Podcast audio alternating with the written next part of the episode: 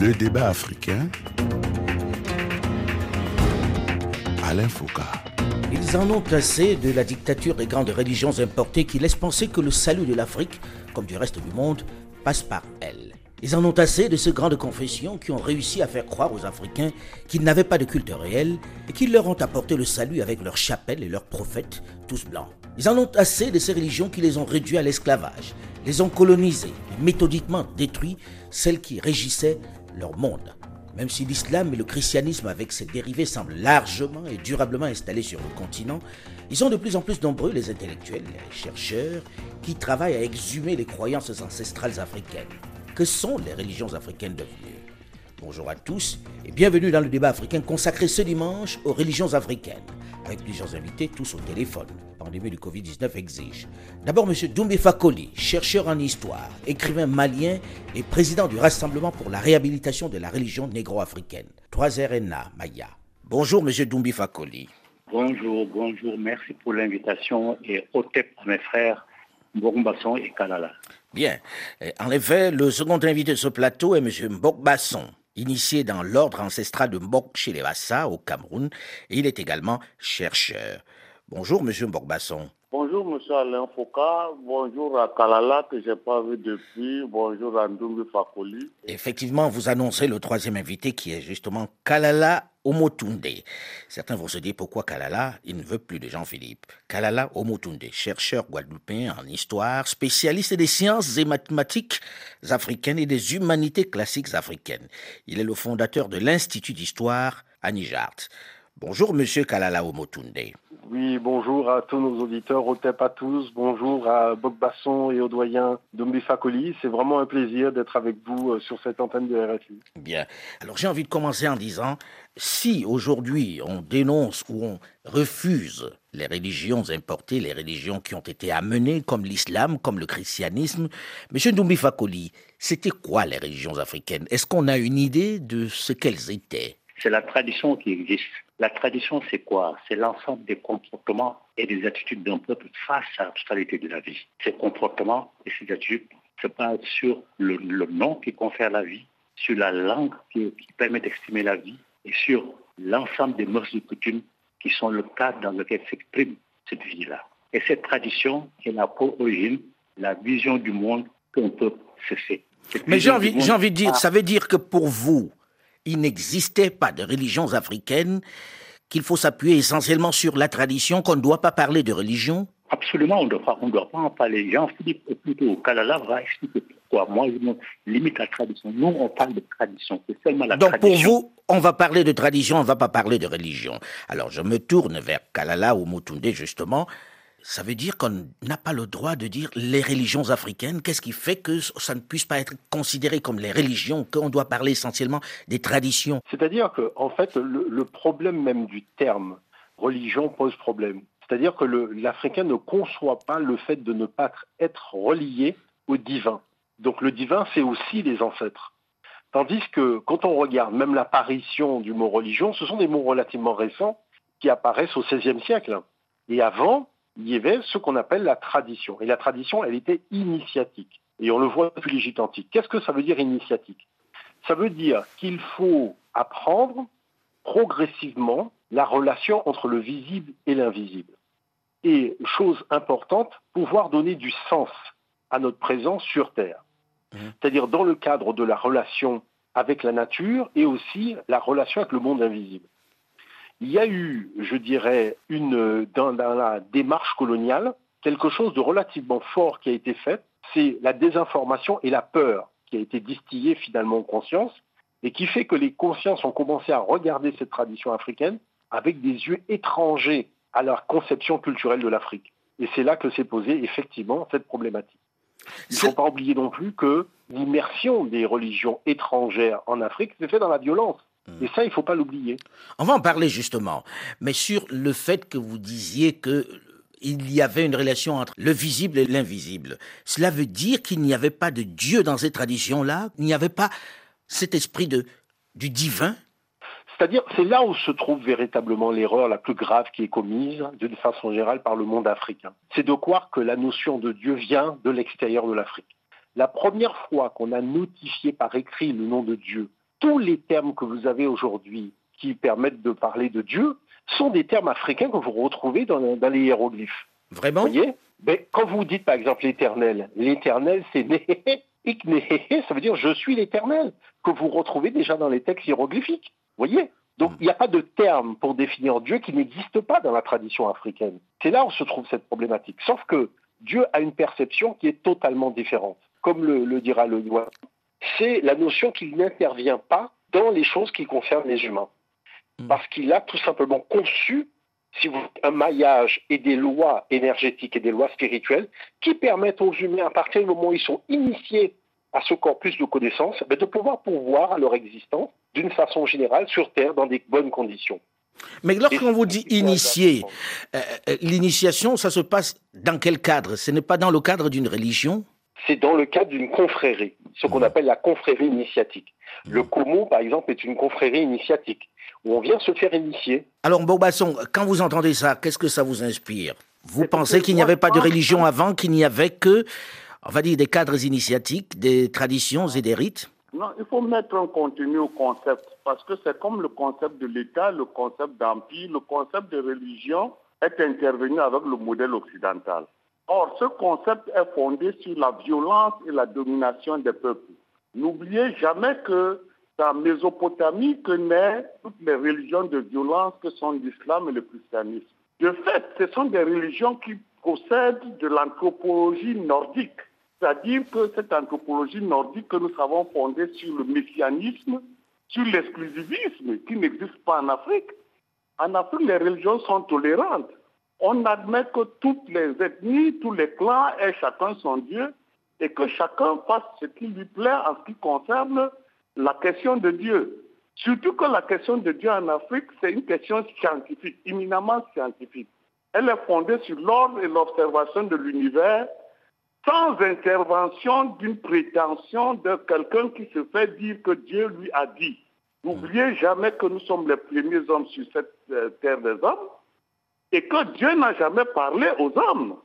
Ce qui arrive après, en l'occurrence le monde arabe et le monde occidental, ont la prétention de présenter des messies qui seuls auraient droit de citer et pourraient même écouter Dieu. Oui, mais peut-être que Dieu les a choisis. Peut-être que Dieu a choisi de parler plutôt à ceux-là qu'aux Africains. Ah, vous pensez que Dieu choisirait enfin ces personnes qu'il aime et laisserait les autres? Je m'interroge, hein, je fais l'avocat du diable. Ah, vous, vous, voyez donc ce que cela signifie. Dieu est sectaire, Dieu choisit les gens qu'il aime, il a la prétention d'être amour pour tout le monde, et finalement il déteste certains et choisit d'autres. Mais c'est cela précisément qui est le fond de la religion chrétienne et de la religion islamique, qui ont profité de l'ignorance des peuples et l'ignorance de l'élite actuelle. L'ignorance, l'inculture historique de l'élite actuelle pour faire fondre dans la nature l'idée selon laquelle Dieu ne pourrait parler qu'à eux, des peuples sélectionnés. Mais n'oubliez pas que cela ne procède pas uniquement de la religion. Hein tout ce qu'on a entendu comme l'universalisme méthodologique, avec la hiérarchisation des races, c'est-à-dire les blancs en premier, puis ensuite on verrait éventuellement les juifs et les noirs en rez-de-chaussée, procède de cette même méthode anthropologique de division et de domination.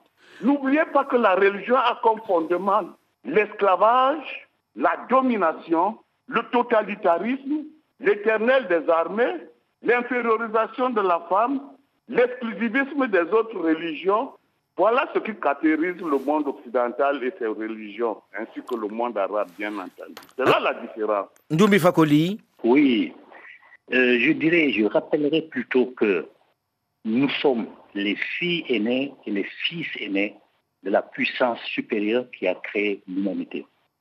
Nous, nous ne disons jamais Dieu, on ne le masculinise pas nous disons plutôt mère-terre primordiale, pour donner l'importance de la femme. Mère-terre primordiale. Mhm. Voilà, pas dans nos mythes. Si vous prenez le mythe de l'Égypte antique avec Noun, vous prenez le mythe des Dorons avec l'œuf d'Ama, il dit c'est une petite étincelle qui a vibré dans l'œuf d'Ama, qui a vibré dans Noun, quand elle a atteint son maximum de vibration, comme un enfant qui, au terme de neuf mois, de grossesse de sa mère sort de lui-même, cette boule d'énergie a fait exploser monde. C'est le Big Bang. a fait exploser l'œuf d'Ama. Et elle n'est que énergie. Elle n'est que énergie, pure énergie. Donc cette tradition reconnaît la théorie du Big Bang. Bien sûr, mais c'est nous qui l'avons, ils, ont, ils ont compris, mais c'est nous qui l'avons, l'avons développé depuis longtemps, parce que nous, l'énergie est sortie du monde en, faisant tomber le monde, en faisant éclater le monde. De la même manière qu'elle a fait éclater l'œuf d'Ama. Donc pure énergie, elle n'est que énergie. Pour nous, Dieu, ce qu'ils appellent Dieu, n'est que énergie. Donc elle a distribué une partie d'elle-même dans tout ce qui existe et qui est Voilà pourquoi on dit qu'elle est parcelle et totalité de tout ce qui existe. Voilà pourquoi la nature est respectée, l'économie sacrée est respectée chez nous. Voilà pourquoi la femme a l'importance capitale qu'elle a, parce qu'elle est le seul être au monde capable de renouveler le mystère de la création par l'enfantement. Donc pour nous, Dieu, ce qu'ils appellent Dieu, bien sûr, il existe, mais c'est nous qui avons développé la théorie avant eux. Et je le dis, nous sommes ses filles aînées et ses fils aînés, et pourtant, il ne nous a pas parlé. nos ancêtres sont honnêtes, ils ne parlaient jamais à quelqu'un, ils ne se montrent jamais à quelqu'un. On le découvre en cherchant, et nos ancêtres ont fait ces recherches profondes jusqu'à découvrir. On va parler justement de la recherche ensuite, mais j'ai envie de comprendre. Tous les trois, vous croyez en Dieu, en l'existence d'un Dieu. Mais bien sûr, mais il ne s'appelle pas Dieu chez nous. Chez hmm. nous, on ne l'appelle pas Dieu. Hmm. Parce que Dieu, c'est le masculinisé. C'est déjà mettre l'homme au devant de la femme, alors que ce n'est pas du tout vrai. Si ce n'était pas la femme, Dieu, ce Dieu-là n'aurait même pas existé. Est-ce qu'on peut, est qu'on peut croire en Dieu en dehors d'un cadre qu'on appelle aujourd'hui religion Kalala Je vais vous expliquer quelque chose de façon simple pour que vous puissiez comprendre. D'accord? Oui. Vous savez que M. Rousseau est l'inventeur du code de la route. Mais quand vous démarrez votre voiture, vous suivez cet enseignement, c'est-à-dire le code de la route, parce qu'il vous garantit qu'en respectant ce code, ces principes, non seulement vous arriverez à bon port, mais vous mettrez la vie de personnes en danger, y compris la vôtre, qui ne sera pas mise en danger. Voyez? Donc, c'est-à-dire qu'à chaque fois, nous fonctionnons dans la mise en pratique de principes qui émanent d'un créateur, en l'occurrence pour le code de la route, ici c'est Rousseau. Mmh. La, tradition africaine perçoit la mère primordiale sur le même principe. C'est-à-dire qu'il y a des valeurs, il y a des lois. Il ne s'agit pas d'avoir la foi, mais de connaître ces principes, de connaître ces valeurs et de connaître cet axiome, vous voyez, de relation entre le monde matériel et le monde immatériel. Mhm. Et à partir de là, avec la connaissance de ces enseignements, vous êtes à même de comprendre une chose essentielle, c'est que la divinité, elle est en vous, elle n'est pas à l'extérieur de vous. Ah. Et c'est ça qu'il y a d'important. C'est-à-dire que l'Afrique proclame que l'homme est divin. Et dans tous les textes africains, tous les corpus sacrés africains, vous, vous verrez d'affirmer cette divinité de l'homme, cette volonté qu'il y a eu d'un créateur, mère, père, qui a souhaité avoir un être avec lequel il pouvait justement échanger. Maintenant, dans la, dans la Mais on a envie de vous dire, lorsque vous dites ça, que Dieu est dans chacun de nous et qu'on voit tout ce que nous faisons de mal, tout ce que, tout ce que nous détruisons, on a envie de dire, ce serait pas le Dieu si bon que cela est le Dieu parfait dont on parle. Et que ça, ça fait peur. route, alors qu'il y avait, écoutez, quand quelqu'un fait un accident de la route, hmm. vous aviez un panneau qui limitait le virage à 50 km heure. Cette personne l'a pris à 90. On n'accuse pas Rousseau. Donc, pour vous, il ne devrait pas y avoir des religions, il doit y avoir tout simplement le développement, on va dire, des traditions et des rites. Et là, on serait en adéquation avec, avec Dieu, qui n'est ni masculin ni féminin la problématique de la religion est très simple. Hein. C'est-à-dire que l'Occident a développé le salut individuel en lieu et place du salut collectif africain. C'est-à-dire que chacun peut se débrouiller auprès de Jésus pour euh, se sauver et laisser sa famille, son cousin, ses frères et sa propre femme. Il en est de même de l'islam. En Afrique, le salut est collectif.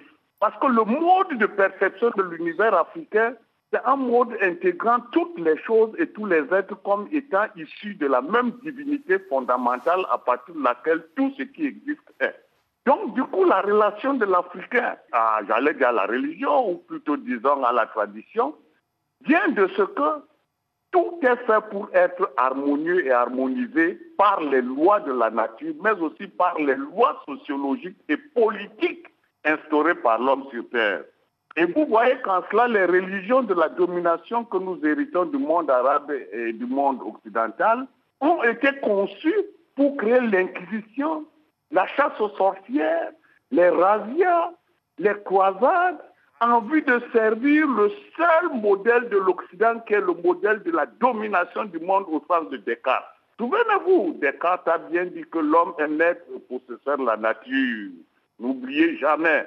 Donc c'est ce front narcissique de l'Occident qui est à l'origine des catégories mentales qui ont été répercutées aux Africains avec la mondialisation des économies, mais avant cela, avec la colonisation.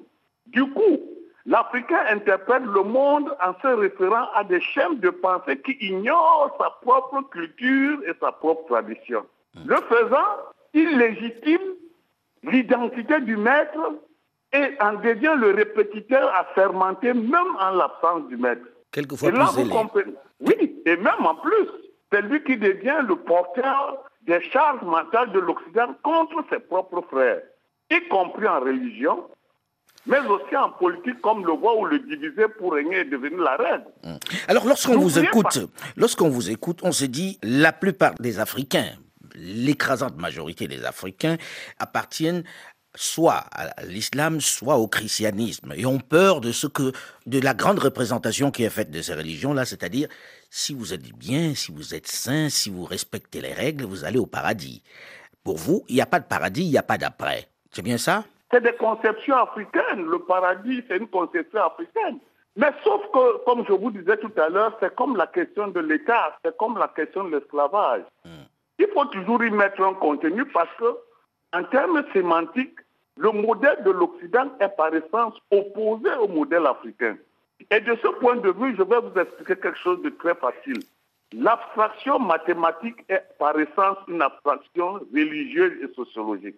Souvenez-vous qu'en mathématiques, on analyse en partie, c'est-à-dire qu'on atomise la réalité en vue de comprendre la totalité. Tandis que le modèle africain fait le contraire. Il comprend la totalité et cherche à comprendre en quoi cette totalité peut être harmonieusement mise en vue du divin bonheur de l'homme sur terre. Alors justement, à l'instant, je ne vous interromps pas, euh, vous parliez du fait que le paradis est africain. En quoi c'est africain, Dumbi Fakoli? Monsieur Focard, bon, d'accord, donc je vais intervenir. Hmm. Vous savez, l'initié, le vrai initié africain, dit tel elle est, tel je suis. C'est-à-dire tel elle est, la mère Père est éternelle, tel je suis, je suis aussi éternel parce que je suis une parcelle d'elle-même.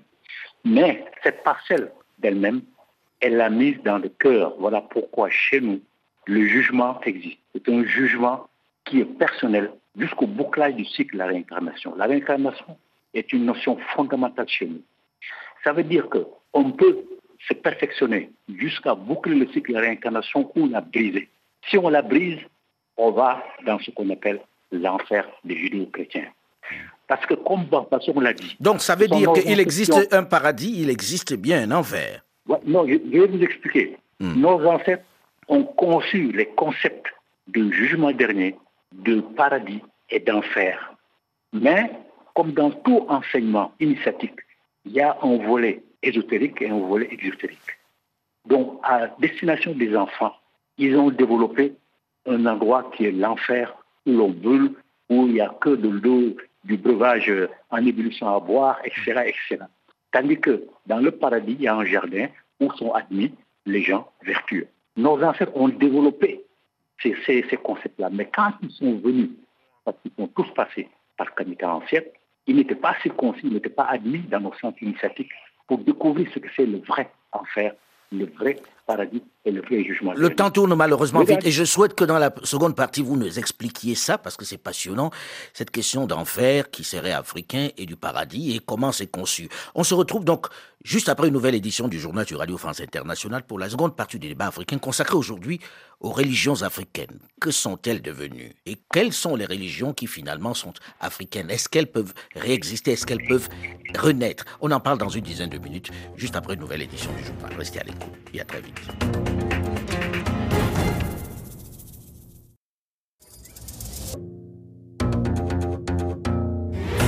Le débat africain. Alain Foucault. C'est certainement le continent le plus intéressant du point de vue de la religion, parce que c'est l'endroit où ça bouge le plus au monde. Même si les nombreuses confessions importées, notamment l'islam, le christianisme et ses nombreuses déclinaisons et démembrements continuent de dominer, Ils sont de plus en plus nombreux, les Africains, qui, lassent de ne pas s'y reconnaître, ont choisi et entrepris de retrouver leur essence réelle. Si l'Afrique est le berceau de l'humanité, avec ses cultures et ses traditions, que sont ces religions devenues? Une interrogation qui suscite d'importantes recherches et des organisations, des rites, des pratiques nouvelles, même si elles restent peu connues.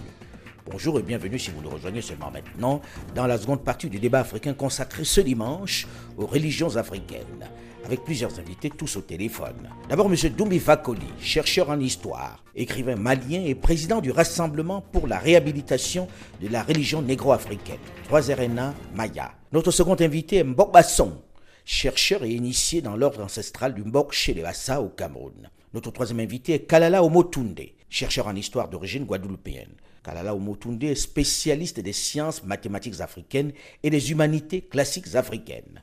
Il est le fondateur de l'Institut d'histoire à Nijart.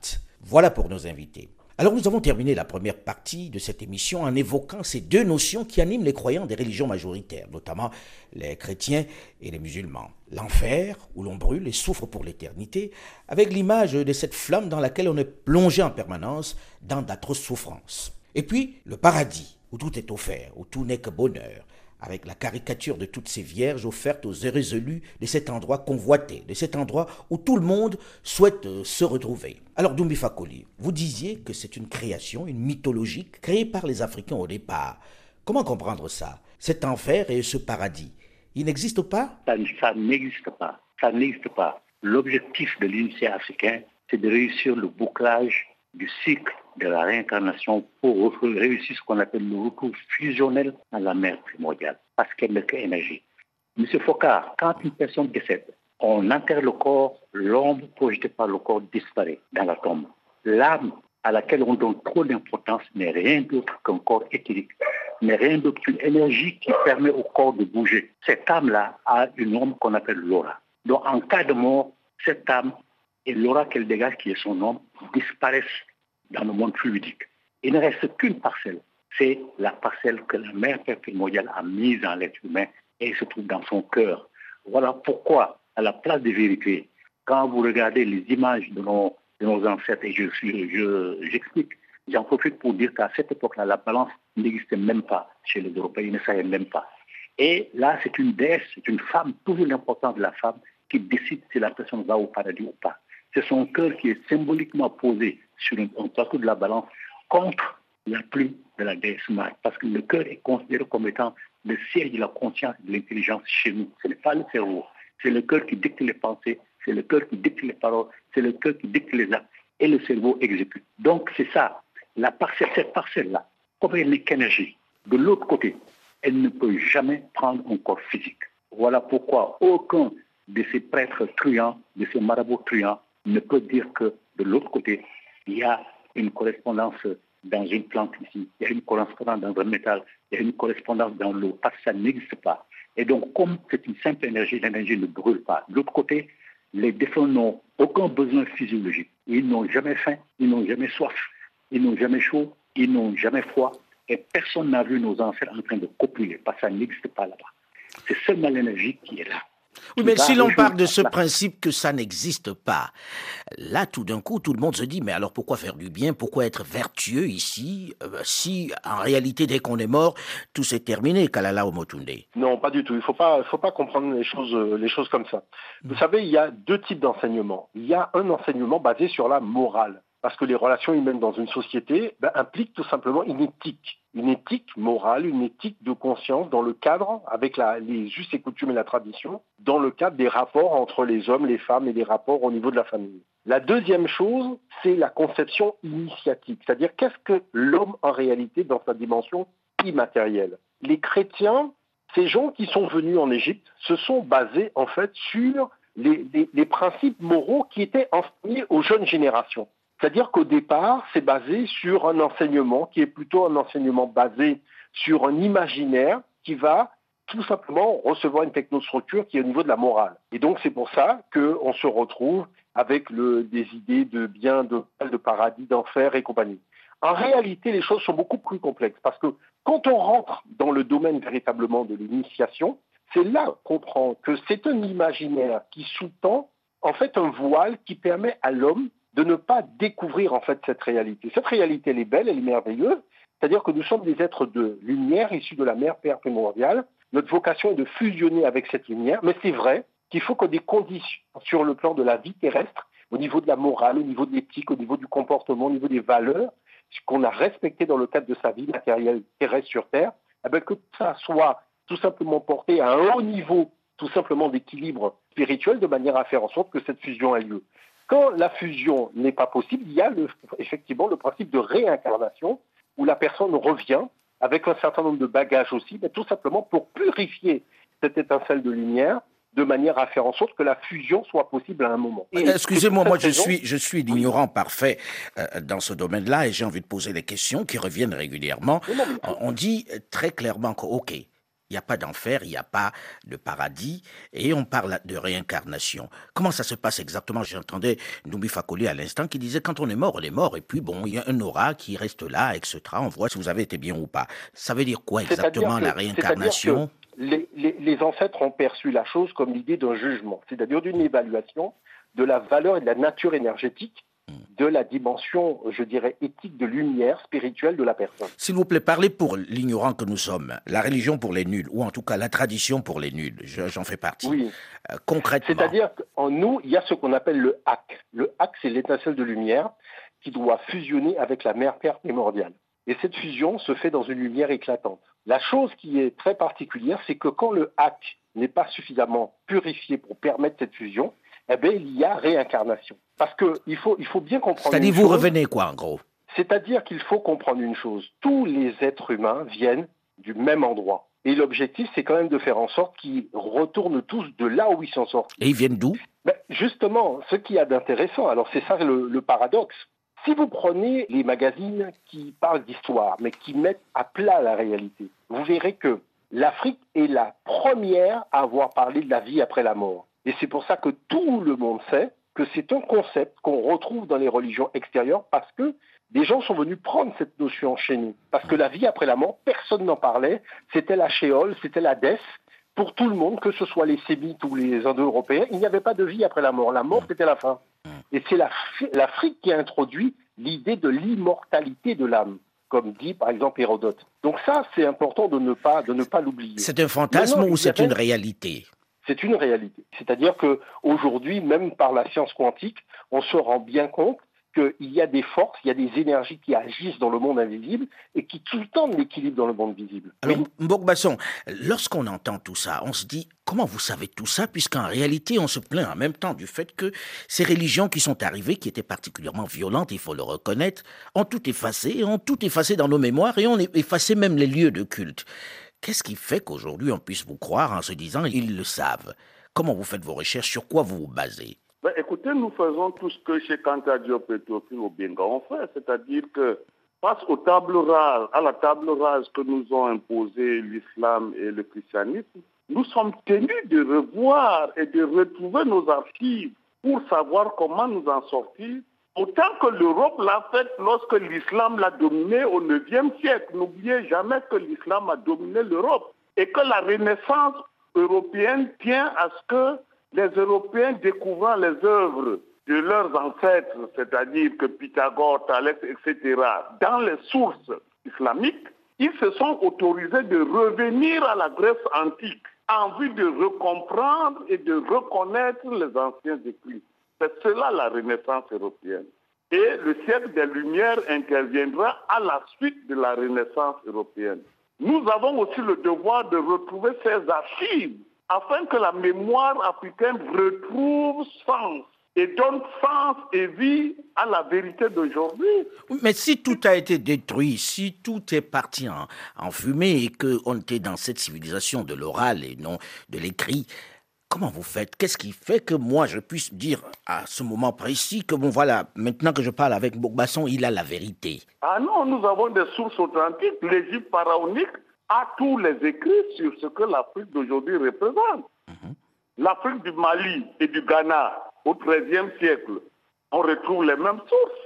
Donc, il est possible de reconstituer depuis l'Égypte pharaonique et l'Antiquité en y ajoutant nos mythes actuels, nos mythes actuels En gros, ce qui est resté, quoi. Mhm. Oui, si vous lisez les mythes Bassa, Yoruba, Bambara, vous retrouvez les performances scientifiques. Le Bassa dit par exemple que l'origine du monde c'est son coum, c'est-à-dire le trou noir. Nous y étions déjà. Et l'Égypte pharaonique vous dit que le premier moment, le Big Bang, ça s'appelle le CPTB. Donc, vous avez chez les Bambara, on vous dit que c'est hier, hier, qui est la première manifestation concrète de ce qu'on pourrait appeler l'ordre du monde. Et il s'agit d'une spirale organisatrice dont nos vies actuelles possèdent encore le tréfonds scientifique de la connaissance scientifique ancestrale. Notre but est de jouxter les deux, science pharaonique, science africaine d'aujourd'hui, c'est-à-dire mythe, mais aussi la connaissance du, Moyen Âge, celle de l'Afrique et puis euh, de l'Afrique médiévale. Voilà comment nous reconstituons les alors, on, sait que dans une certaine région du continent, on dit il existe des religions qui sont restées, même si vous dites les traditions, notamment le vaudou. Quelle est la place que l'on accorde à cette religion, le vaudou, dans votre démarche aujourd'hui, dans la recherche de ces religions africaines ou de ces traditions africaines qui ont disparu ou que l'on a malmenées, Kalala ou Motunde Alors, la, première chose qu'il faut savoir, que nous ne sommes pas, en fait, dans. Il n'y a pas de démarche messianique. Dans la tradition africaine. C'est-à-dire qu'on ne cherche pas à convertir, d'accord? Et on ne cherche pas non plus à endoctriner. Parce que tout simplement, ce qui est vrai doit être ressenti de l'intérieur et doit être démontrable. C'est-à-dire que ce qu'on constate quand on analyse les corpus théologiques africains, c'est conforme à la science. Quand on vous dit, par exemple, que Mangala était un vide vivant, eh ben, l'Afrique découvre que le vide n'est pas vide, mais des siècles avant les Européens. Et c'est seulement la science qui a permis aux Européens de découvrir par la quantique l'existence en fait d'un vide non vide. Mais c'était des choses déjà évidentes dans la tradition africaine. Donc c'est important de voir que les choses sont énoncées dans une vérité scientifique. Pourquoi? Parce qu'il y a eu la science de l'observation du fonctionnement de la nature pendant des millénaires. Et c'est cette science du fonctionnement de, de la nature de ces interactions entre les éléments de la nature qui a permis de dégager les lois. Moi, si je pose la question, c'est que le débat, certes, anime les réseaux sociaux, anime les Africains de plus en plus, notamment les intellectuels, mais il se tourne vers des religions parce que la question de la religion est sérieusement ancrée dans le logiciel de la plupart d'entre nous et se disent peut-être que le vaudou est la, religion qui est la plus proche de l'Afrique, celle qui a résisté à, à, toutes ces violences dont vous parlez. Est-ce vrai ou pas, Doubi Fakoli? Non, je vais remettre certaines choses à leur place. Je n'ai jamais dit que l'enfer n'existe pas. C'est leur enfer qui n'existe pas. Sinon, l'enfer chez nous, on l'appelle la seconde mort. On meurt sur le plan physique et on perd le statut d'ancêtre militant, on ne se réincarne plus. C'est ça qu'on appelle la seconde mort chez nous. Ça veut dire que la parcelle qui a été mise en nous, on doit la purifier. Les bouddhistes qui sont les plus près de nous, disent que Bouddha s'est réincarné plus de 500 fois avant de rejoindre le nirvana. Ça veut dire qu'effectivement, il y a plusieurs réincarnations pour qu'un être humain puisse purifier cette parcelle d'énergie et réussir le retour fusionnel à la mère mondiale, donc boucler le cycle de la réincarnation. Pourquoi nous, nous arrivons à nous rappeler, nous arrivons à nous reconnecter au passé Chez nous, la réincarnation est au centre, est au centre de notre tradition on meurt, on renaît. Et quand on renaît, on renaît avec toutes les expériences, toutes les acquis des vies antérieures. C'est pourquoi vous avez des enfants qu'on appelle surdoués, qui ne sont pas du tout surdoués par les dons n'existent pas chez nous. Ce sont des enfants qui reviennent avec les acquis des vies antérieures.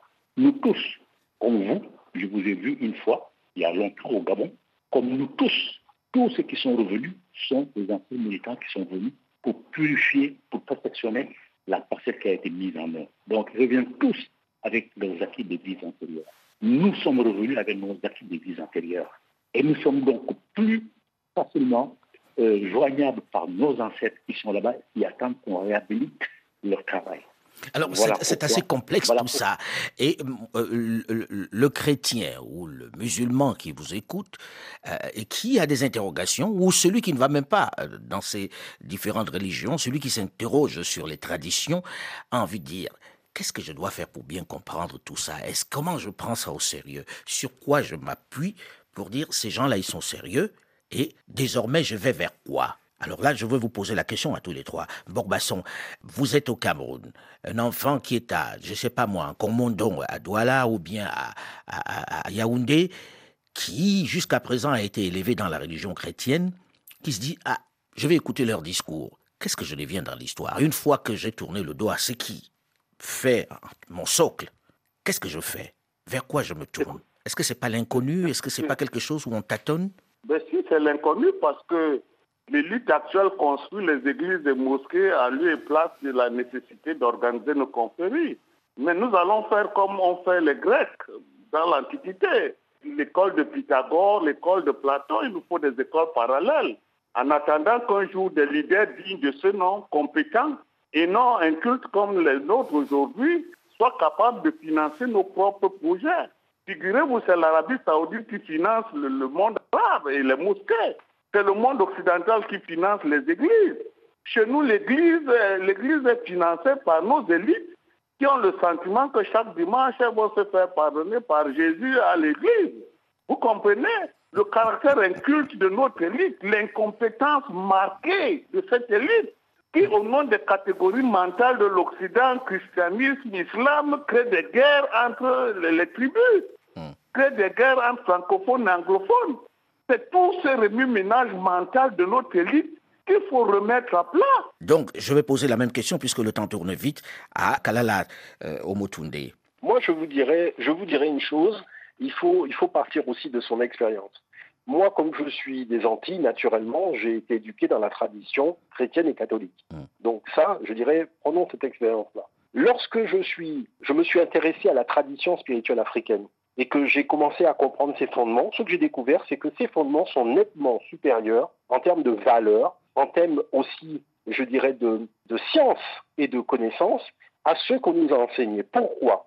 Parce que ce qui nous a été enseigné dans le cadre euh, chrétien était dans un cadre colonial. oui, mais est-ce que, est que des Antilles, vous ne magnifiez pas un peu ces traditions de, l'Afrique? Mais parfaitement. C'est-à-dire que vous comprenez que le Créateur est présent dans la création, c'est lui qui l'a fait vibrer, c'est lui qui l'anime, et que la présence de ce Créateur dans la création fait que vous devez aussi manifester votre présence et votre réalité vis-à-vis de cette création. Alors, on va terminer malheureusement en posant la question également à Doumbi Fakoli, qui est la même pour qu'on termine parce que le temps tourne vite et je vous promets qu'on reviendra sur cette question qui passionne énormément les Africains. On reviendra avec ceux qui sont des religions que, que vous semblez dénoncer aujourd'hui, c'est-à-dire l'islam et le christianisme. Euh, Doumbi Fakoli, en un mot. Il y a euh, un monseigneur ici au Mali de l'Église catholique qui a dit que les gens prétendent qu'il y a 95% de musulmans, 4% de chrétiens, 1% d'animistes. Il y en réalité, il y a 100% d'animistes. Donc c'est pour corriger ce que vous avez dit, que les présentes, les présentes majorités africains sont chrétiens ou musulmans. Ils sont en train de se dégager de cela. Même le week-end dernier, nous sommes allés au village pour des cérémonies avec des gens c'est vrai que les gens vont à la mosquée euh, le matin et l'après-midi, ils vont chez, le traditionnaliste, chez le tradit guérisseur ou tradit praticien. Oui. Mhm. Mais il y en a qui reviennent, qui reviennent automatiquement, qui sont des vaudisants, qui, sont, qui pratiquent le, le qui pratiquent le commun. Mhm. De plus en plus d'Africains reviennent. Donc l'islam et le christianisme sont en train de perdre important. Ça, c'est clair. Pourtant, dans le même temps, on voit fleurir des, on va dire, des églises euh, éclairées, hein, des églises éclairées de plus en plus dans nos villes. Je vous promets qu'on reviendra sur cette question qui passionne les Africains, qui est un vrai sujet de débat, avec d'autres acteurs et encore avec vous, puisque vous faites office aujourd'hui de spécialiste sur le continent sur ces questions-là. Merci à vous d'avoir accepté de venir en débattre ici. Le débat africain, c'est terminé pour aujourd'hui. Delphine Michaud, Olivier Raoul et Alain Foucault, nous vous donnons rendez-vous la semaine prochaine, même heure, même fréquence. Dans un instant, une nouvelle édition du journal sur Radio France Internationale. Restez à l'écoute et à.